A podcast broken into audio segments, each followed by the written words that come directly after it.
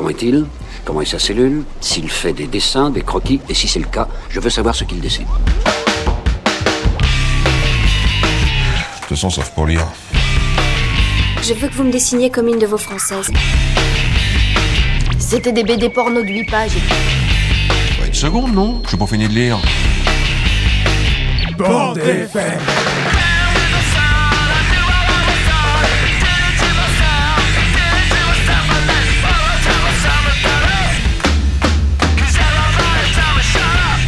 Voulez que je vous dise? Un jour, j'ai vu un dessin comme celui-ci. Dans un musée. Oh, c'est intéressant à savoir, ça. Moi, j'aime beaucoup lire aussi. À mon avis, c'est extra pour occuper les week-ends. Bonjour et bienvenue dans la première de l'émission Bande FM sur Timbre FM. Vos serviteurs aujourd'hui sont au nombre de 4. Emma, en face de moi, qui vous présentera une BD reportage. Salut, oui, je vais vous parler de Le photographe. Ok. On a François. Bonjour François. Salut Flo. Ouais, moi je vais euh, participer au petit duel sur euh, la BD Le Voyageur de Corinne Chadmi. Ok. Et Justine, notre spécialiste comics, qui nous présentera une BD horrifique. Et oui, on va parler de Gideon Falls de Jeff Lemire. Super. Et enfin moi, Florian, présentateur par défaut. Il y aura un interview de Nicobi qui va s'étaler en deux fois dans l'émission. C'est moi qui allais le faire euh, chez Nicobi, à son domicile. Alors je précise ici qu'on connaît Nicobi, en tout cas trois qui sont sur le plateau, c'est-à-dire Justine, Emma et moi, parce qu'on a fait partie du jury du festival Ouest France Quai des Bulles 2018, qui est un peu le plus gros des prix de Quai des Bulles. Et Nicobi goupille un peu le truc euh, autour de ce prix-là. Ouais, voilà, il chapeautait un petit peu euh, tous les intervenants et Ouais. euh, il était présent à toutes nos réunions et euh, on, a, on a pu débattre avec lui. Il a fait aussi la sélection des BD, c'est ça. dont une dont on va parler, Le Voyageur, qui faisait partie du prix Quai des Bulles 2018. Voilà. Ce que je peux proposer pour commencer, c'est de lancer la première partie de l'interview, justement, où j'arrive chez lui, et puis voilà, je vous laisse découvrir. Alors voilà, je suis en train d'arriver euh, près de chez Nicobi. C'est une petite maison très charmante. Et je vais frapper à sa porte. C'est parti. Ou sonner, au choix. Bon, j'aime pas sonner, j'aime bien frapper, moi. Salut. Salut, Je suis mes pieds. t'as trouvé sans problème. Ouais, ça va, ça va. Ouais, ouais. Merci de m'accueillir. Bah y'a pas de quoi, tu veux boire un coup? Ah ouais, je veux bien. En plus, j'avais pas prévu d'eau. Tu veux quoi? Une bière, un coup de cœur, un... Tu me prends au sentiment là, une, une petite bière. allez. petite bière? Ouais, ça va me détendre. Parce que c'est un date. Voilà. Tu vas bien? Euh, comme que je sais pas, si toi t'en prends un, oui, sinon. euh, ça va Allez, le j'en prends un. D'accord. C'est ici C'est ici ton atelier. ça se passe. Et, euh, il a un petit nom pour toi euh, L'antre, le. Non. Le laboratoire Euh, secret euh, éventuellement. mais- C'est bien, moi je trouve laboratoire secret, ok. Ça, c'est des planches originales par exemple. Ouais. Ok. Bah ça c'est le truc dont je te parlais, tu vois, sur, euh, sur Trump, Trump et l'armée, Pour la revue dessinée. pour la revue dessinée. Justement sur euh, son rapport avec l'armée par rapport à sa vie, tout ça, c'est ça Exactement. Ok. Exactement. Et là. euh, Et là c'est plus des trucs autobio de... Là c'est un séjour à Caracas. euh, Ok. Alors la première question, elle est toute bête, mais euh, elle est importante pour ceux qui vont écouter. Qui est Nicobi? Oh, mon dieu. Ah oui, hein, on est parti pour un petit quart d'heure. Bah c'est moi. euh, Bah je suis euh, dessinateur de BD. Donc, je fais des BD. Euh, des fois je dessine, des fois je fais aussi l'histoire. Et puis, et puis je fais des trucs qui, qui sont assez variés, qui peuvent partir un peu dans tous les sens. C'est- Ça fait euh, presque 20 ans que je fais ça. Et puis voilà, tu viens d'où? De Rennes. Euh, en- Enfant de, de Rennes, de la ville, quoi. De la ville. De la ville de Rennes. D'accord. Ouais, c'est ça, je suis pas très loin de Rennes et j'ai été faire des études avant Léon avant ça. Ok, dans le domaine, j'imagine. Ouais, aux Beaux-Arts. Ok. Euh, le dessin, à quel moment euh, Euh, bah, comme tous ceux qui dessinent, quoi. Ouais. Tout petit, tout, petit, petit. déjà, comme on dit. Ouais. Et puis, euh, bah, après, c'est une question de. C'est une question de société, une question de, Mm. de rôle social. Et quand euh, j'ai été identifié comme euh, le dessinateur de- du groupe, bah, ça m'a conforté dans cette idée. Tout le monde m'a dit que je dessinais super bien, ce qui était faux, mais ça m'a permis de persévérer pas. euh, en pleine confiance. Ça me fait penser, parce que c'est un truc qui me tient depuis qu'est début de l'année dernière. J'avais vu une conférence de Olivier Josso-Hamel que je connaissais pas à ce moment-là. J'avais même, acheté au travail euh, Mm. le 1, je crois. Où dedans, il dit que, qu'il n'y a pas de dessinateur, en fait, c'est juste des enfants qui, qui continuent, euh, qui persévèrent dans ce truc-là, qui continuent, parce qu'on a tous ce talent-là à la base.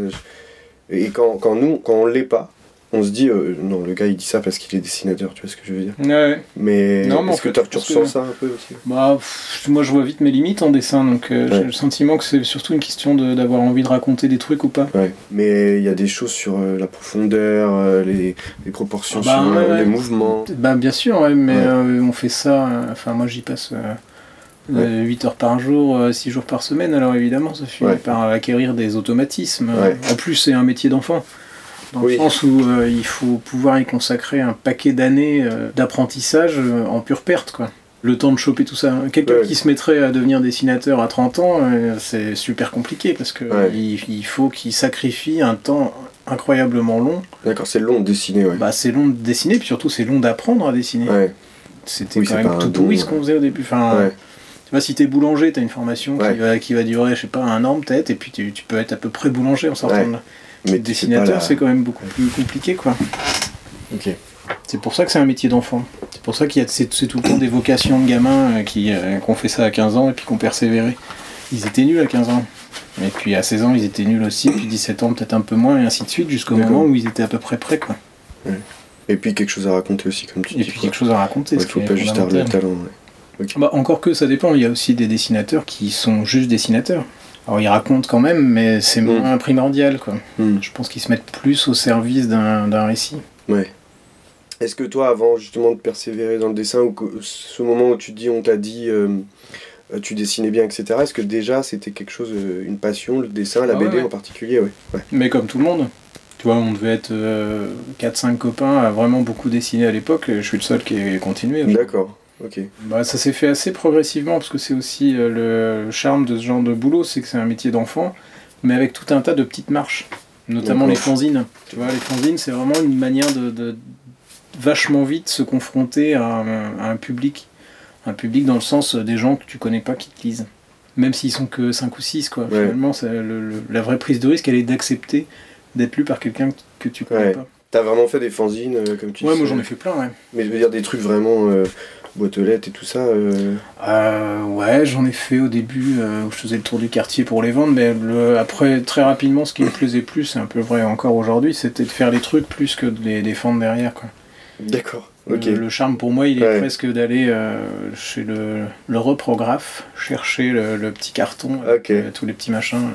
Je t'en avais fait passer là, tu vois, des petits. Oui, j'ai, oui, oui, j'ai- Ces, ces trucs-là, là, moi Ouais. j'adore ça. Après, euh, pour les vendre, euh, pff, ça m'emmerde. tu vois. Je Ouais. de les avoir fait, j'essaye de les vendre comme ça, mais tu Oui. vois, j'ai j'ai pas l'ambition de T'es un d'en- faiseur. d'en quoi. sortir 1000 et puis Ouais. euh, de mettre en place un réseau de distribution Ouais. et tout ça. Naturellement, toi, tu vas vers euh, une BD où, où- où tu te mets en image? Ben ouais, pour plusieurs raisons. D'une part parce que c'est un truc que j'ai toujours fait, euh, quand j'étais ado notamment, Ouais. faire des, des BD euh, un peu autobio comme ça. Et puis euh, ça m'amuse, ça, ça permet d'ancrer un peu ses souvenirs, c'est un truc assez précieux je trouve euh, sur le long terme. Et puis par le- la force des choses, c'est devenu une bonne porte d'entrée parce que je connais bien ce personnage euh, Ouais. au pif là, donc euh, ça me permet d'aborder n'importe quelle histoire à peu près avec ça. Je pense que je pourrais à peu près tout faire par ce biais-là. Ce que tu en veux dire. étant, euh, tu vois, en retrait. euh, c'est pas très. Enfin, quand je dis Ouais. autobio, c'est pas. C'est marrant, t'en parles. Ça n'a c'est- pas beaucoup de mise à nu là-dedans, Ouais. mais euh, c'est un bon vecteur, je trouve. T'en parles bon outil. comme quelqu'un d'autre, Ouais, mais c'est. avec ce trait physique du, Bah, bien du, sûr, ouais. du gros nez. Ouais, j'en parle comme quelqu'un d'autre parce que je raconte des BD. Enfin, je raconte par le biais de BD. Ouais. euh, c'est plus du tout. euh, Enfin, c'est pas que c'est plus du tout moi, parce que ça reste. Enfin, une espèce de codification où je lui donne mon nom et tout ça, mais, Ouais. euh, mais il peut faire plein de trucs que je fais pas. Et Oui, oui. Souvent, je modifie vachement les, Ouais. les événements, quoi. D'accord. Moi, je suis super chaud. Euh, Vous êtes toujours sur Bande FM et vous pourrez entendre la fin de cette interview, la deuxième partie, en fin d'émission. On a Euh, hâte. Bah, grave. Emma, tu voulais nous parler d'une BD qui s'appelle Le photographe. Oui, tout à fait. Que j'ai trouvé dans la médiathèque de mon village il y a quelques semaines et que j'ai dévoré elle m'a beaucoup émue. Ça raconte quoi? Alors, c'est Didier, photographe. Il part en Afghanistan accompagné d'une caravane de médecins sans frontières. On est en 1986, c'est la guerre. Les soviétiques envahissent et les Moudjahidines résistent. Son récit est retracé dans la BD Le photographe. C'est une bande dessinée multimédia où s'alternent clichés photographiques et dessins. BD qui est à la limite du roman photo, en oubliant le kitsch. On y est transporté dans un voyage initiatique où tout est plus que vrai. Les photos en noir et blanc, qui nous accompagnent tout au long du récit, sont toutes plus percutantes les unes que les autres. Le dessin est sobre, avec des aplats de couleurs. Ce n'est pas ce qui m'a conquis dans cette BD.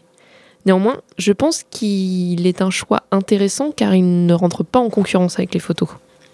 On traverse des contrées de cailloux, d'un pays magnifique. Il y a du gore, c'est la guerre.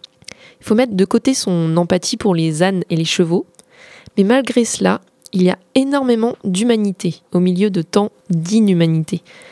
Et même, on rit avec cette bande de MSF. On est heureux de découvrir la culture des Afghans, de voir ces visages, cette solidarité qui se crée entre tous ces gens. La personne de Juliette, femme forte au milieu de ces Afghans, est majestueuse. La troisième et deuxième partie est plus cruelle. On a plus hâte d'en voir l'issue. C'est très touchant de lire à la toute fin du livre ce que sont devenus les personnages réels que l'on suit dans cette aventure. Il y a un film documentaire joint à la version intégrale de la BD qui met des couleurs et des mouvements aux photos de ce récit, un film dur, mais qui nous fait comprendre d'autres choses, comme le fait qu'à l'époque, l'islam radical n'est pas encore omniprésent. Depuis, Massoud a été tué, les Moudjahidines ont laissé place aux talibans et aux djihadistes, la situation sanitaire est désastreuse. Un centre MSF à Kunduz a été détruit par une frappe américaine en octobre 2015. Mais on continue de rêver d'un temps où l'on parlera de l'Afghanistan uniquement au sujet de ses beaux vêtements ou parce que les Bouddhas de Bamiyan auraient repoussé. Donc, le photographe, raconté et photographié par Didier Lefebvre, écrit et dessiné par Emmanuel Guibert, mise en page et couleur par Frédéric Lemercier chez Air Libre, disponible entre autres dans les médiathèques du Morbihan.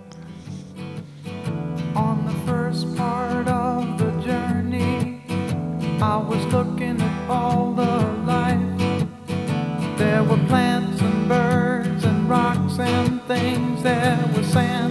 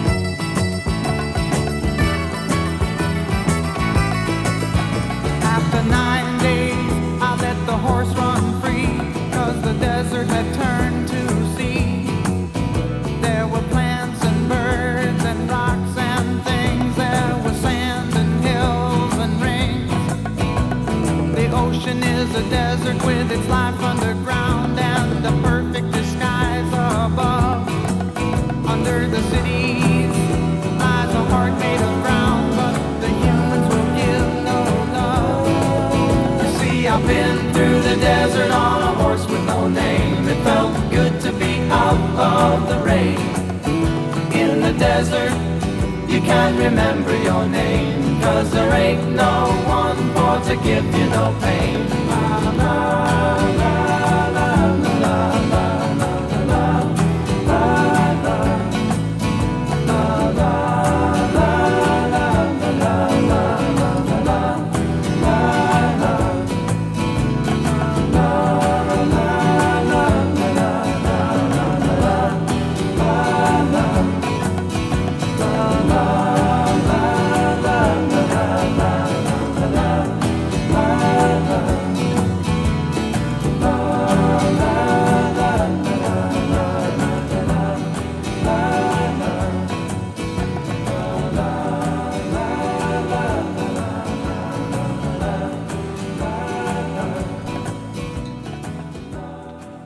Alors, c'était A Horse with No Name du groupe America, en dédicace euh, à tous ces ânes et chevaux morts au cours de la BD.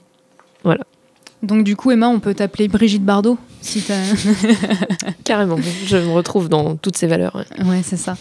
Bah écoute, moi j'ai pas lu la BD, Euh, je l'ai feuilleté tout à l'heure quand tu nous as dit que tu présentais ça et euh, ça m'a plutôt donné envie. J'ai vraiment apprécié le côté euh, mélange de photos euh, réelles et euh, côté euh, dessin.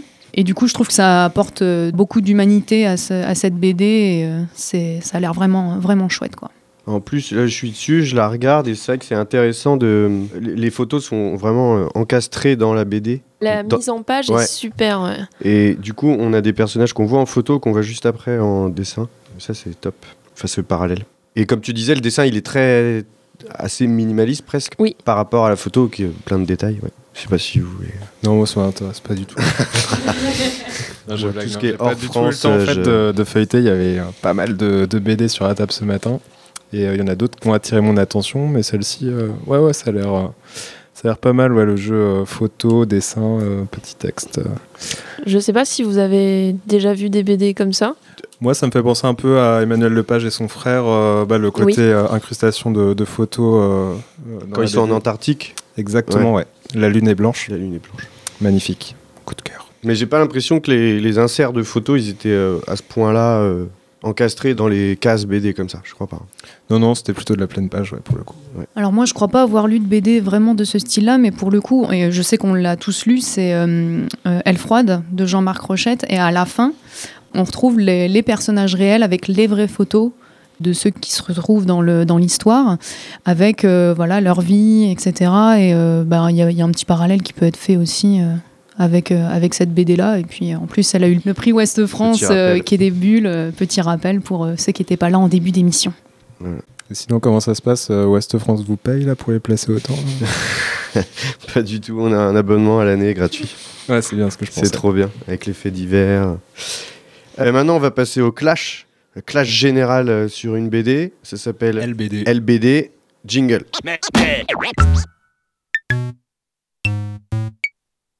Avec le LBD, ils peuvent tirer, je crois, sur les bras. Je crois qu'ils peuvent tirer, je suis pas tout à fait sûr, sur cette partie-là et sur les membres inférieurs du corps. Et là, c'est c'est- là, c'est dangereux. Cette arme, elle est dangereuse. Donc, elle est puissante. Grave dans ta mémoire, c'est précis. Round four, fight! parler quand même. Ta gueule Alors déjà, ça commence mal, je me fais insulter par le jingle. Donc aujourd'hui, au LBD, euh, le voyageur de Corinne Chadmi, euh, qui était dans la sélection du Festival Quai des Bulles euh, 2018. Donc euh, qu'une partie des, des personnes autour de la table aujourd'hui a, a lu et a décidé de ne pas passer au stade de présélection. On va savoir pourquoi peut-être. Pour vous présenter brièvement euh, Le Voyageur, donc c'est une BD qui est découpée en, en sept chapitres, dont le fil rouge est euh, l'autostoppeur. L'autostoppeur euh, qui est un homme qui traverse euh, des différentes époques. Donc moi j'ai plutôt bien aimé cette BD dans son ensemble. Je dirais pas que j'ai tout apprécié. On peut en parler, on est là, on est là pour ça. Moi, j'ai bien aimé surtout euh, l'univers euh, dystopique. Euh, les grands mots tout de suite. Ouais. Dystopique. Ouais, bah non, mais c'est à la mode un peu la dystopie. De toute façon, on, va y arriver. hein. Euh, le, côté ouais, fil rouge euh, de l'autostoppeur, en fait, moi, ça m'a ça m'a pas mal plu. Quand on passe le chapitre 1, on se dit, mais ah ouais, le, le mec, en fait, là, il, se fait tirer dessus, il renaît, il renaît, puis on passe à une époque qui est complètement différente. Qu'est-ce qui s'est passé? On comprend petit à petit que le, que le mec, là, il traverse euh, différentes époques. Donc on voit l'évolution du monde. On ne sait pas trop en fait euh, à quelle époque on se retrouve. On imagine que plusieurs euh, dizaines, voire centaines d'années sont passées. Vous avez le droit de me clasher en fait. Bah pour l'instant. euh, Non, pour l'instant vous êtes d'accord, ouais, je raconte un peu l'histoire. Ouais, bah c'est ça. Raconte un peu le. Ouais. Continue. Quand j'aurai envie de te clasher. je- C'est pas très abouti comme histoire quand même. Si? T'as trouvé toi? Pas très abouti. euh, J'ai toujours trouvé qu'il me manquait quelque chose. Je Le dessin, déjà, peut-être Le dessin, il est horrible. Enfin, moi, c'est ma perception des choses. Euh, le dessin, moi, c'est pas. Moi, j'arrive des fois à, à faire un passe, quoi. Il y a des trucs, euh, je me dis, bon, là, clairement, c'est pas le dessin là qui va m'intéresser, c'est plutôt le fond de l'histoire. Et le dessin, sincèrement, là, dans cette BD, j'ai pas trouvé que, que c'était quelque chose qui était euh, insipide. J'ai trouvé, euh, on va dire, correct. Même la mise en couleur et tout était euh, correct. En fait, on passe. euh, Il y a une coloration qui, qui change en fonction des époques, quoi. Des, des, des la vie. Ouais, ouais, non, mais je veux dire, ça aurait pu être. Moi, je trouve que le dessin, il fait un peu mieux euh, BD commercial, là, les BD. euh, Non, de- tu peux pas dire ça. Si, moi, je trouve. Je trouve que c'est pas intéressant graphiquement. Je trouve ça pauvre, quoi. Trouve ça très pauvre. Moi, je trouve que le dessin, on peut le mettre entre parenthèses. euh, D'accord, donc tu décides un petit peu. Ouais, ouais, moi je suis, je suis comme ça, moi je, je le tranche. Non, non, non, mais juste pour revenir à l'histoire, après on pourra euh, reparler graphisme. Mm. Dans le chapitre 1, en fait, ça commence, le mec il est au bord de la route, il pleut, en blouson de cuir. Il y a un mec qui s'arrête, ch- chapeau, euh, costume, et euh, qui va qui le prend en stop. Et euh, qui commence à le sermonner un peu sur l'église. Euh, le mec, il commence à poser des questions euh, à l'autostoppeur, genre qu'est-ce que tu fais là? C'est quoi ton sac? Parce que oui, l'autostoppeur, pendant, pendant toute l'histoire, là, il trimballe un sac. Et le mec lui dit Est-ce que tu as des trucs de valeur? Et là, ça commence à s'embrouiller. Et, il finit par l'abattre. Et en fait, le mec, à la fin du chapitre, se relève, reprend son sac, remet les cendres qu'il y avait dedans. A priori, c'est des cendres. Et euh, voilà, il repart euh, en stop. Donc on se dit Oula, c'est quoi ce phénomène Bah, c'est vrai que moi, pour le coup, cette- ce premier chapitre, je l'ai vraiment adoré. Quoi. Je me suis dit, euh, ah, c'est prometteur, ça va être, euh, ça va être chouette. Et euh, pour le coup, c'est le chapitre numéro 2 qui m'a un petit peu déçu. Alors, je sais pas, je pense que tu allais en parler, mais. euh, Ouais. Bah, clairement, moi j'ai fait un petit classement en fait de, des chapitres euh, du Voyageur. Le 2, je le porte pas trop dans mon cœur. C'est un peu le, le chapitre raté euh, du Voyageur. C'est dommage parce que franchement, l'ensemble est, est plutôt bon. Le 2, euh, donc euh, on est dans un festival du désert en fait. euh, ça pourrait faire penser un peu à Burning Man, mais version futuriste.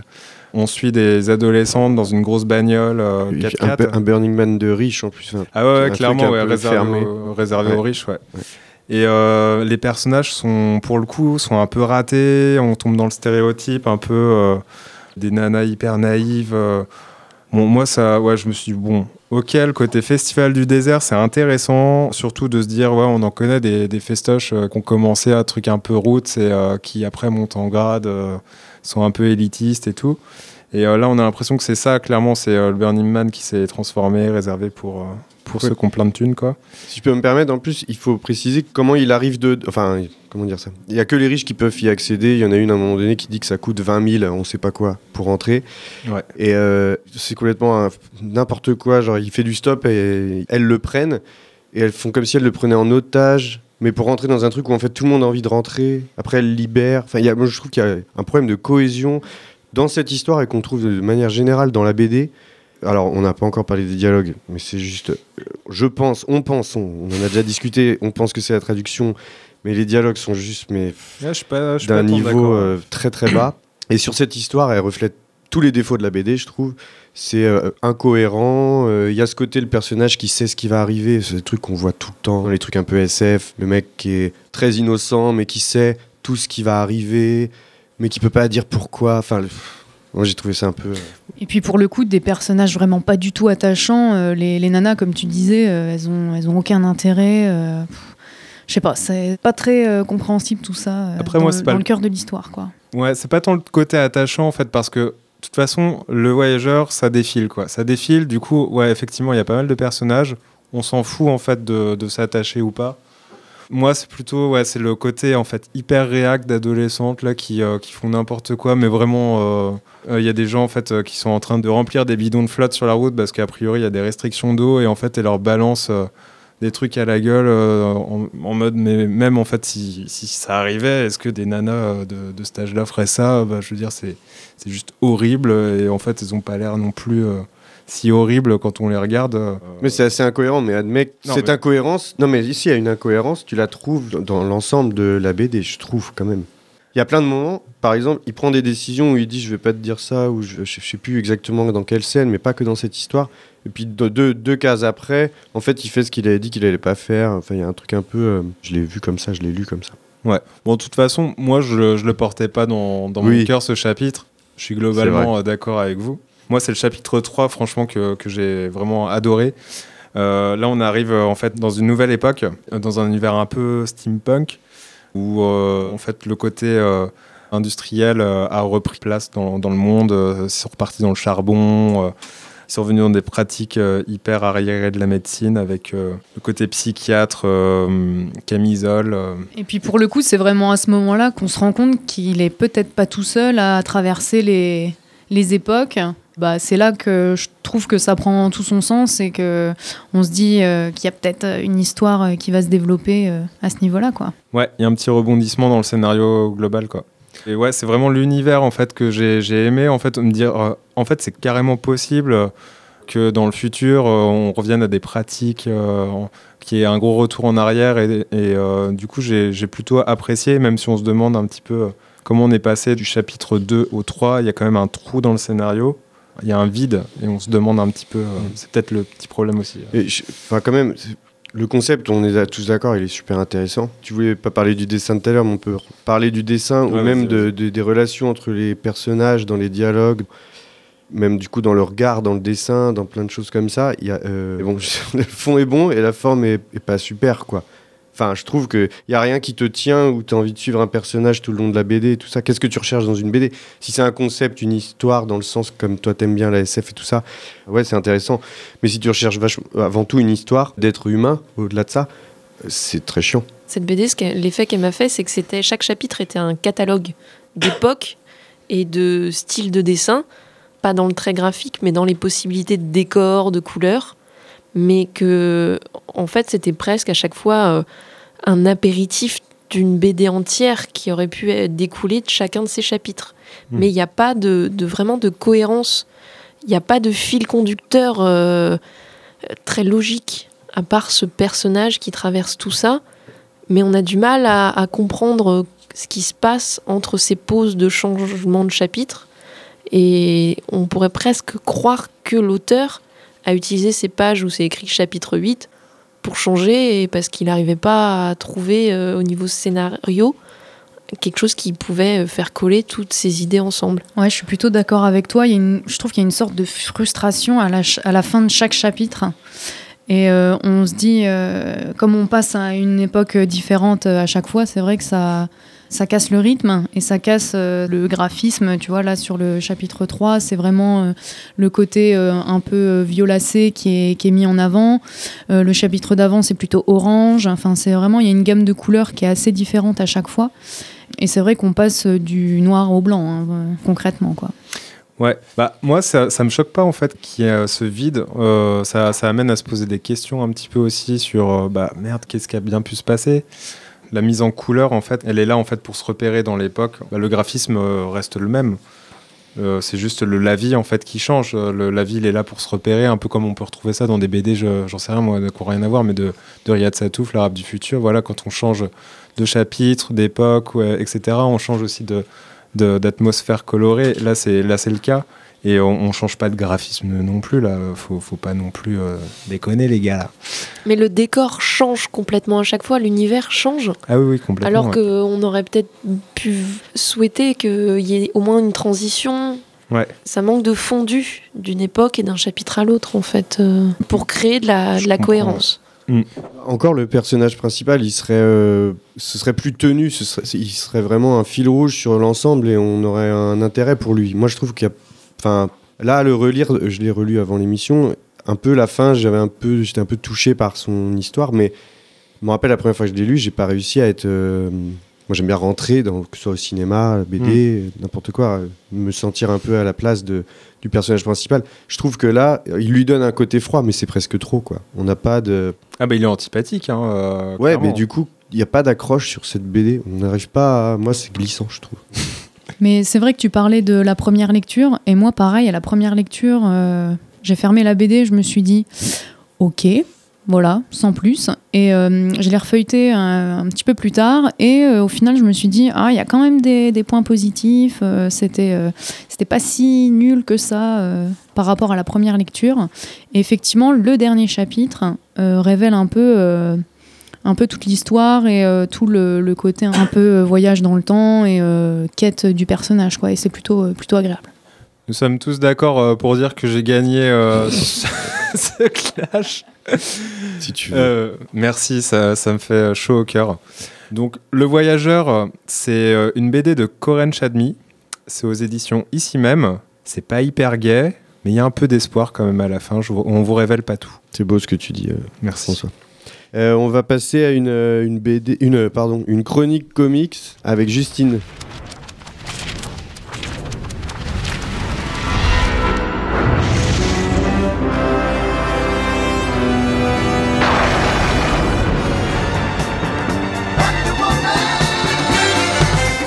Quand ton libraire te dit le dernier Jeff Lemire offre spéciale à 10 euros, tu ne poses pas de questions et tu le prends direct.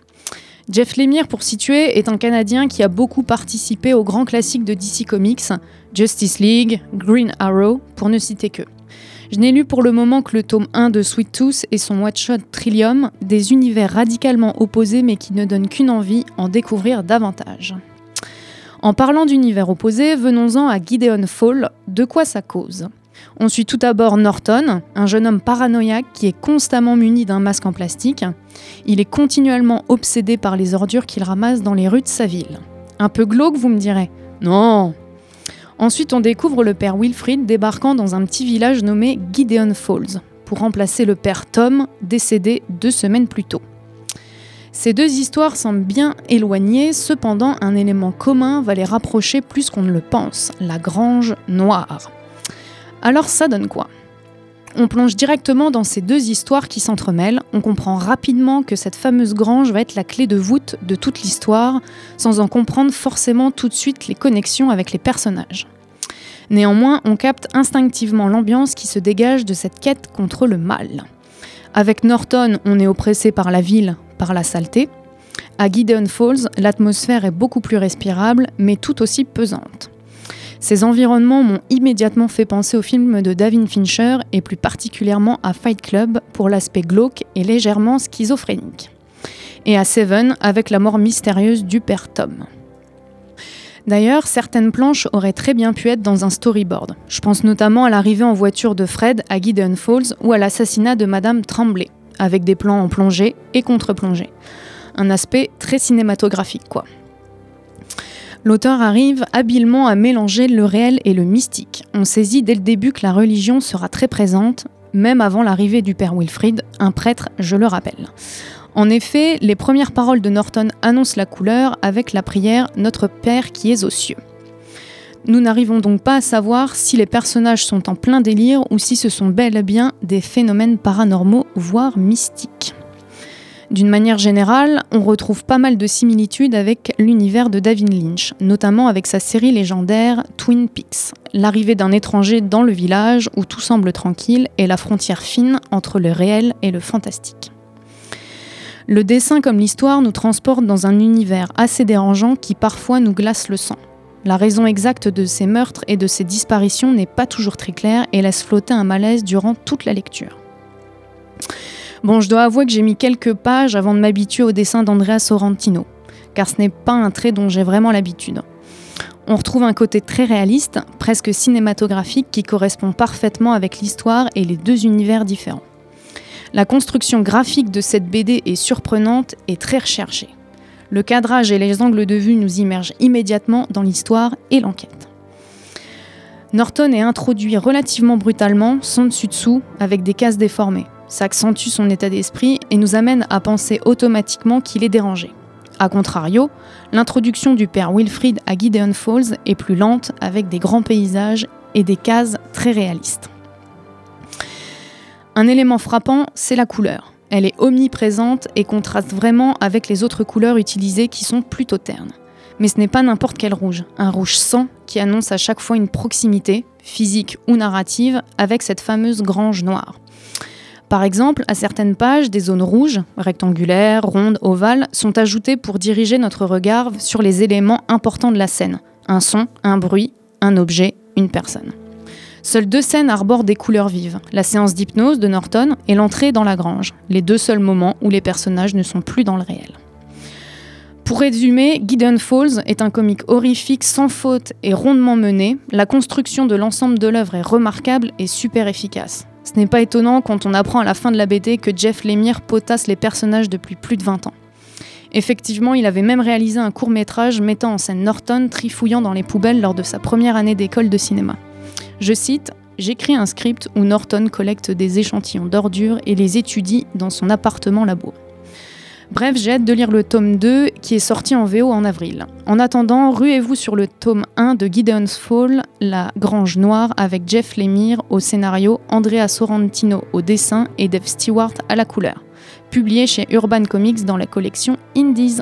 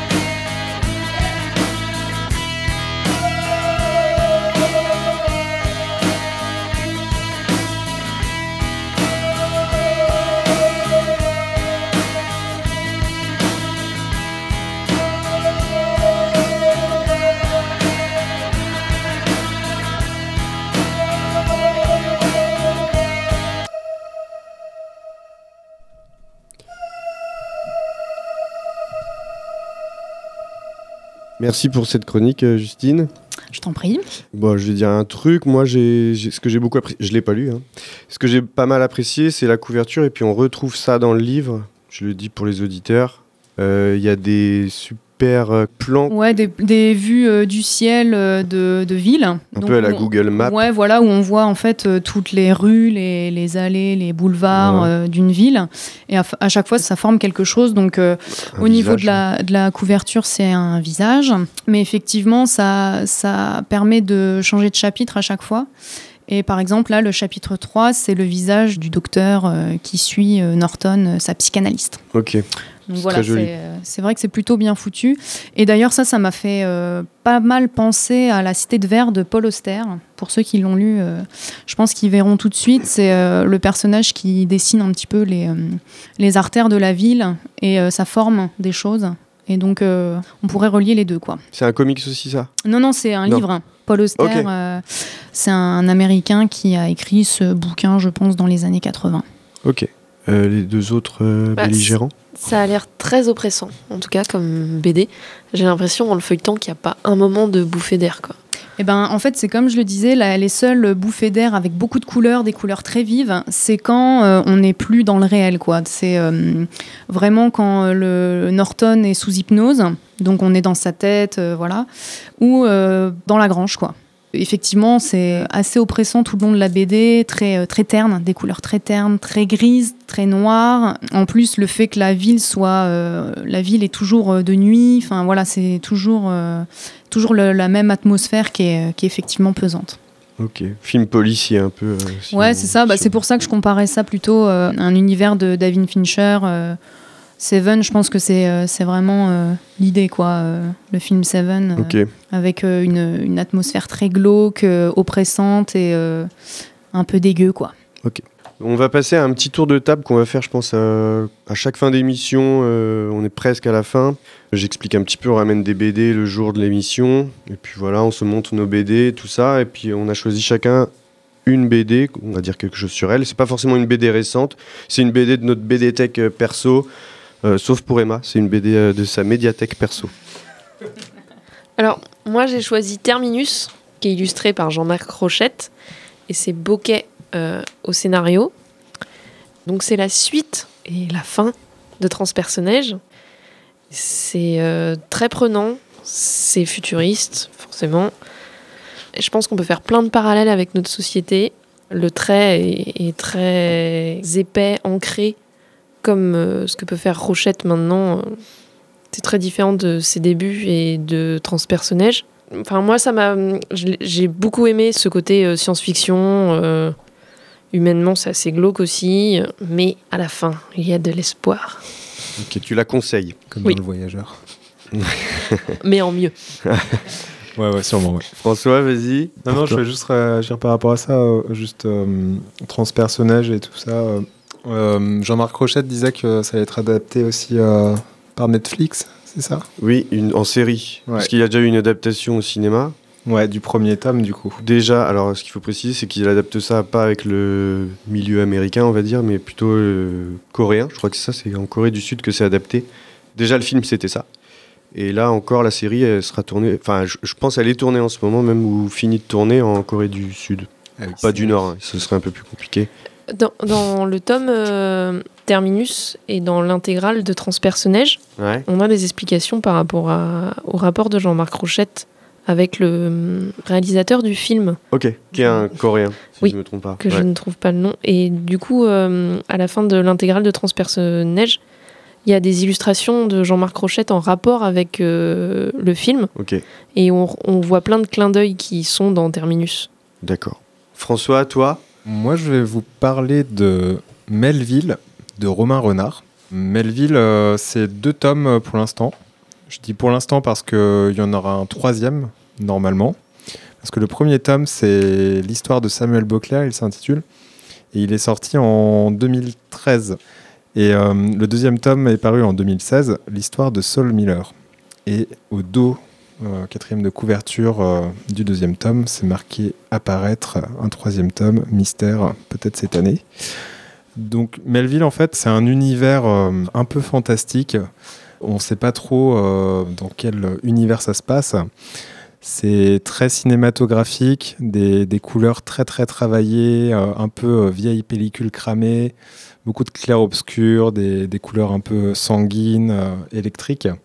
Du coup, moi, j'ai été complètement absorbé euh, par l'univers euh, de la couleur et aussi absorbé euh, par la musique, parce que Melville, c'est aussi une bande son qui accompagne la lecture. Donc, vous allez sur, il y a le site, il y a un petit flash code euh, au début du bouquin. Vous le flashez et vous avez la bande son en- pendant votre lecture. Vous pouvez faire pause hein, si vous n'êtes pas rapide, mais a priori ça colle plutôt pas mal. Moi, ça m'a vraiment euh, travaillé pas mal en fait. euh, cet univers un peu oppressant, ça se passe dans une ville un peu en vase clos. On suit euh, les histoires, soit de donc dans le premier tome l'histoire de Samuel Beauclerc et dans le deuxième tome l'histoire de Saul Miller. On voit un petit peu des rapprochements entre les deux récits, mais on, sent que le troisième tome en fait va vraiment trancher et faire apparaître un lien fort en fait entre les deux histoires. Bon, en tout cas, on espère. On espère aussi qu'il va sortir. On attend le troisième alors. Ça? Oui. Donc euh, voilà, Romain Renard, euh, Melville, aux éditions Le Lombard. Merci François. On va passer à Justine, ton petit conseil, s'il te plaît. Alors moi, j'ai décidé de parler de la BD Vanille ou chocolat de Jason Shiga. Alors Jason Shiga, c'est un Américain diplômé euh, en mathématiques et je crois que ça se ressent pas mal dans, dans, sa, façon de concevoir les BD. Et là, en l'occurrence, celle-là, c'est une BD, on va dire, euh, à choix multiples, dans le sens où la première euh, page, euh, le personnage doit choisir entre une glace à la vanille ou au chocolat. Et en fonction du choix du lecteur, on va avoir une possibilité infinie d'histoires. En l'occurrence, il y en a 3856. Donc pas infini, mais presque quand même. Et euh, voilà, en fait, euh, par système de marque-page, on va passer de la page 1 à la page 56 à la page euh, 122. Et euh, l'histoire va différer en fonction des choix qu'on va faire euh, lors de la BD. Donc euh, je trouve le concept génialissime. Je sais que Jason Shiga a mis quelques années à la concevoir parce que c'était quand même pas mal de, taf. Mais au final, ça, rend une BD plutôt unique et, dans, son, genre et qu'on qu'on croise pas tous les jours. quoi. Donc c'est Vanille ou chocolat de Jason Shiga aux éditions Cambourakis. En plus, c'est 3000 et quelques BD dans une toute petite BD. C'est ça. Vraiment pas Pour, très euh, seul- pour seulement 18,50 euros. C'est assez efficace. Euh, pour ma part, euh, j'avais envie de parler d'une BD que j'ai chopé complètement au hasard à Quai des Bulles. Ça s'appelle Manabeshima de Florent Chavouet. C'est paru en 2010, je crois. Et c'est euh, assez étrange comme BD. Le dessin est génial, c'est plein de détails. Et c'est juste qu'il est allé sur une île qui s'appelle Manabeshima au Japon. C'est plein, de- plein d'îles au Japon, c'est un archipel. Et c'est une toute petite île qui est du coup une commune aussi. Et juste, il nous décrit la vie de cette commune et de cette île. C'est hyper coloré. Des fois, il va chez des gens, il fait des, petits plans des maisons euh, ou l'intérieur de voitures, avec tous les petits détails. Enfin voilà, moi j'adore ça. Je trouve ça. euh, Enfin, c'est vraiment. euh, on peut rester des heures sur une page, c'est génial. Et en bonus, en plus, on a une carte de la commune. Il faut vraiment une salle assez grande pour la déplier. Elle fait genre 2 mètres sur 3. Enfin, faut un endroit où il n'y a pas de meubles et tout. C'est assez rigolo de lire la BD et de se remettre où sont les gens, où est-ce que ça se passe précisément dans le village. J'adore ce côté plan. euh, enfin voilà, on a vraiment l'impression d'y être. C'est une super BD. Voilà. Euh, Alors, on a des infos à donner sur euh, Quai euh, prochain, parce que, alors, ce qu'il faut dire aussi quand même, c'est que Quai nous soutient sur ce projet d'émission, avec Timbre FM aussi. Donc, euh, on avait envie comme ça de donner euh, les infos, c'est-à-dire que ce sera le 25, 26 et 27 octobre 2019, le prochain Quai. Donc, euh, vous retrouverez les concours habituels, dont, Justine, tu as des infos à nous donner sur le concours Jeunes Talents? Ouais, c'est ça. En fait, bah, ça vient de sortir. Quai a ouvert le concours Jeunes Talents 2019 et cette année, le thème est l'intelligence artificielle. Les auteurs amateurs sont donc invités à envoyer leur réalisation à l'association avant le 31 août, minuit. Et pour info, le concours 2019 est parrainé par Steve Couzor, illustrateur de 5 branches de coton noir qui a été pris coup de cœur de l'année dernière. Ok, merci. C'était important de le préciser. eh ben, on va lancer la, la dernière partie de l'interview de, de Nico B. Euh, je vous laisse écouter. Là, la première que j'ai en main, c'est la Révolution Pilote. Alors, la Révolution Pilote, c'est un- une espèce de recueil de- d'entretiens, euh, de, conversations euh, avec des auteurs de BD. Et ces entretiens sont mis en bande dessinée eux-mêmes. Et c'est euh, des entretiens qui ont été guidés par Eric Eschiman, qui est journaliste à l'Obs. Et bah ça, j'étais super content moi de bosser là-dessus. C'est Dargo qui est venu me, me proposer ça.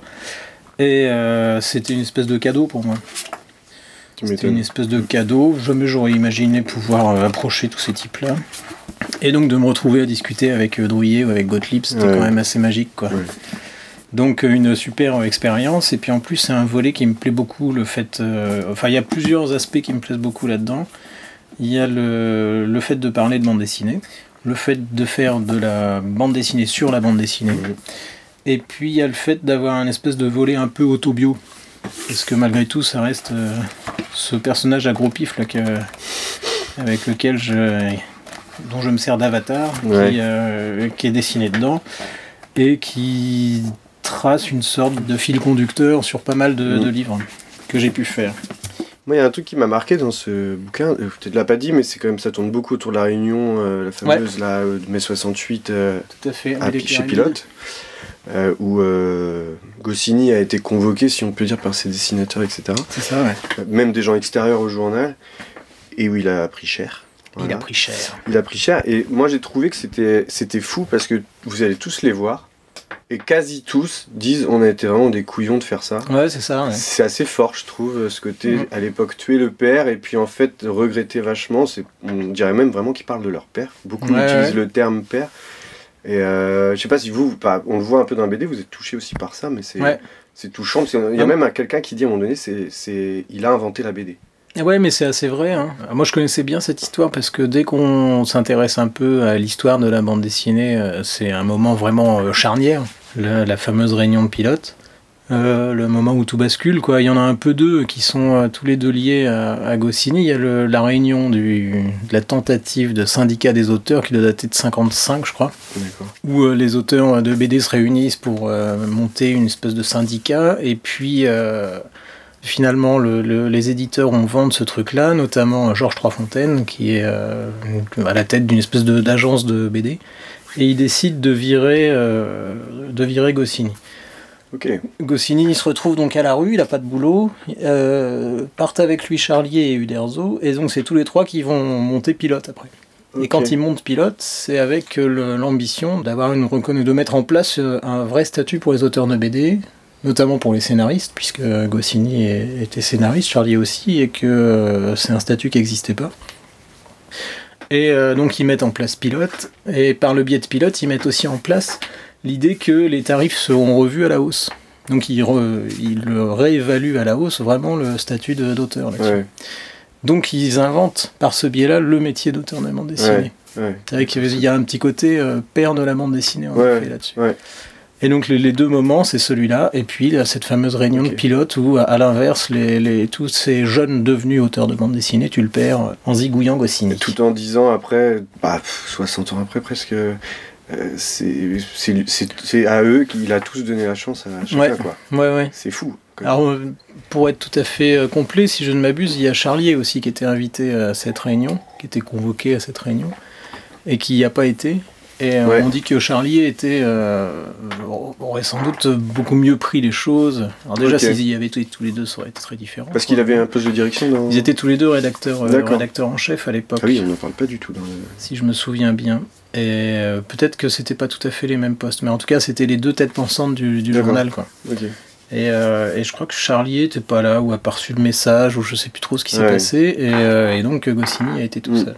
Il y a cette petite anecdote qu'il n'y a, il plus de transport en commun, rien. Il rentre Ouais. à pied, il met deux heures. Entre à pied, il est en sueur de partout. Il, il devait déjà avoir un certain âge et c'est vrai que c'est, touchant. Moi j'ai trouvé ça touchant. La suite, si tu veux. Alors la suite, c'est les ensembles contraires. Donc les ensembles contraires, je te l'ai fait passer parce que euh, c'est un bouquin qui est important pour moi. C'est un de, un de mes premiers, un de mes plus anciens. Et D'accord. euh, c'est un de ceux sur lesquels j'ai eu le sentiment de... Parce que j'en ai fait pas mal, il y en a quelques-uns sur lesquels j'ai, eu le sentiment de franchir euh, une espèce de cap, quoi, parfois. Donc, dont celui-là. euh, qui était tout à fait le genre de, de livre que j'avais envie de faire, mais j'en avais pas forcément l'occasion avant. Et alors, euh, la petite histoire de ce diptyque, c'est que j'avais branché euh, Étienne Davodo à l'époque pour euh, qu'il me fasse un super scénar de bande dessinée. Et il m'a répondu que ben, pourquoi pas, sauf qu'il n'avait pas du tout le temps. Quoi. Il aurait bien aimé, mais il n'avait pas du tout le temps. Il n'avait pas assez d'idées pour scénariser pour les autres. À l'époque, il était en train de bosser avec Chris sur Un homme est mort. Et donc il me dit, mais en revanche, je bosse avec un type, là, je suis persuadé que ça va être super bien, euh, il a plein d'idées, mettez-vous ensemble et tout et tout. Donc j'ai euh, contacté Chris, que je connaissais un peu, parce qu'il y a cette histoire de fanzine, toujours on y revient, Ouais. où on se connaît quand même de loin en loin. euh, Chris est brestois, moi je suis de, de Rennes, c'est pas très éloigné, et puis surtout il y a le festival de Saint-Malo qui permettait à tout le monde de, de- de se situer vaguement de loin. Et puis bon, c'est un petit milieu quand même. Bref, je, je situais à peu près bien euh, Chris, mais je l'avais jamais trop rencontré, et euh, surtout, j'avais jamais imaginé bosser avec lui. Donc je l'ai contacté, que Étienne nous a mis en contact. Et puis là, Chris m'a envoyé euh, une, je sais pas, une, une vingtaine de scénarios, Ah euh, de pistes plus ou moins abouties, en disant voilà les trucs en cours. Et puis il y une deuxième, une deuxième liste avec encore D'accord. 30 idées de trucs moins développés, si je me souviens. Bien. Donc il était déjà très prolifique. Et donc moi je me suis euh, focalisé sur celui-là. Ça m'a, inspiré tout de suite. Il, il en était assez étonné parce que c'était assez personnel, euh, pas du tout aventureux comme pouvaient l'être les autres. Et puis voilà, on est parti sur, euh, sur cet album. Pour préciser, c'est une histoire euh, d'amitié. Ouais, dans sa jeunesse. Mais c'est ouais. surtout l'idée de deux mecs qui viennent de milieux complètement différents Ouais, et ça. qui sont très amis. Et donc ça raconte un petit peu tout ce qui a nourri leur quotidien à cette époque-là. Hmm. Les moments euh, tragiques euh, comme les, les moments drôles. Mais il y avait une, une espèce d'écriture graphique euh, à trouver. Et avant ça, j'avais plutôt fait des trucs d'humour, moi, si bien que ça me, je craignais d'être cantonné à ce, à ce registre-là, et c'est pour ça que ça m'a fait vachement de bien de bosser là-dessus. Lui-même était assez intrigué que, que je parte là-dessus, parce qu'il m'avait plutôt identifié comme un dessinateur d'humour, Ouais. pareil. C'est un trait différent aussi sur celui-là. C'est un trait euh, différent, ouais. c'est un truc que je développais, mais euh, dans des trucs plus perso, Ouais. pour lesquels j'arrivais pas à trouver d'éditeur à l'époque. Et puis, et puis, euh, il y a aussi un autre truc sur ces albums, c'est que c'était assez complexe narrativement. Il y avait des flashbacks, il y avait des moments qui revenaient tout le temps. Il y a une journée notamment qui est une espèce de fil conducteur Ouais. dont on voit des, des là. instants tout au long de l'album. Et euh, il y a deux narrateurs, enfin il y a tout un tas de trucs, Mm. c'est assez, euh, assez compliqué, si bien que très vite euh, je me suis rendu compte que je pouvais pas le faire en noir et blanc comme c'était prévu initialement. Ah, j'ai demandé si c'était possible de le faire en couleur. C'était Ouais. possible de le faire en couleur. Mais euh, il n'y avait rien de prévu pour ça. Euh, en termes de, de budget et en termes de temps, il n'y avait rien de prévu pour ça. Donc euh, il a fallu trouver des solutions pour, euh, que ce soit pas trop chronophage, quoi, cette, cette étape-là. Et du coup, c'est euh, à travers ce, ce bouquin-là que j'ai mis au point une espèce de technique euh, de mise en couleur que j'ai vachement conservée par la suite D'accord. qui est très radical et très efficace, quoi, qui s'appuie sur une espèce de- d'efficacité narrative et qui raconte pas forcément les choses telles qu'elles sont, quoi. C'est-à-dire que l'herbe est pas forcément verte, mais euh, j'ai envie qu'on saisisse l'instant, le- Mm. l'ambiance et tout ça. Ouais, c'est très clair hein, en même temps, quand, du coup, quand on lit. hein. Franchement, Ouais. on comprend tout de suite dans quel, euh, à quel moment on est, etc. Il y a cette fameuse journée, par exemple, là, c'est les pages bleues. Oui, c'est Je quand il voulais va que pas bien dès dans que- son ouais, appartement, là, c'est Je voulais que dès qu'on soit dessus, voilà ça. Ok, Je voulais que dès qu'on soit dessus, on soit conscient que c'était ce truc-là, quoi. ok. Turquoise un peu, là, comme ça. Ouais. Donc ça, c'était l'interview de Nicobi euh, que j'ai réalisé il y a quelques mois. Et je le rappelle euh, ici, Nicobi, c'est un auteur de BD assez connu pour les gens qui lisent un peu de BD. C'est un auteur breton et qui, est, euh, qui a un rôle euh, assez important dans euh, le festival Bulles à Saint-Malo. Bah, on touche à la fin de l'émission. Je voulais remercier déjà Timbre FM et plus particulièrement pour aujourd'hui Loïc, qui était à la technique, comme on dit. C'est ça Merci. Et euh, aussi, ben, on le répète encore une fois, mais euh, de toute manière, on ne serait pas connu sans ce festival. Donc merci à Quai des Bulles. Et puis en plus, comme ils vont nous, nous diffuser tout ça, donc voilà. Et puis je vous dis au revoir à tous euh, autour de la table. Au revoir. Et sûrement à une prochaine, j'espère. Avec plaisir, ouais. Salut Comment est-il? Comment est sa cellule? S'il fait des dessins, des croquis? Et si c'est le cas, je veux savoir ce qu'il dessine. De toute façon, sauf pour lire. Je veux que vous me dessiniez comme une de vos françaises. C'était des BD porno de 8 pages. Une seconde, non Je pas fini de lire. Bon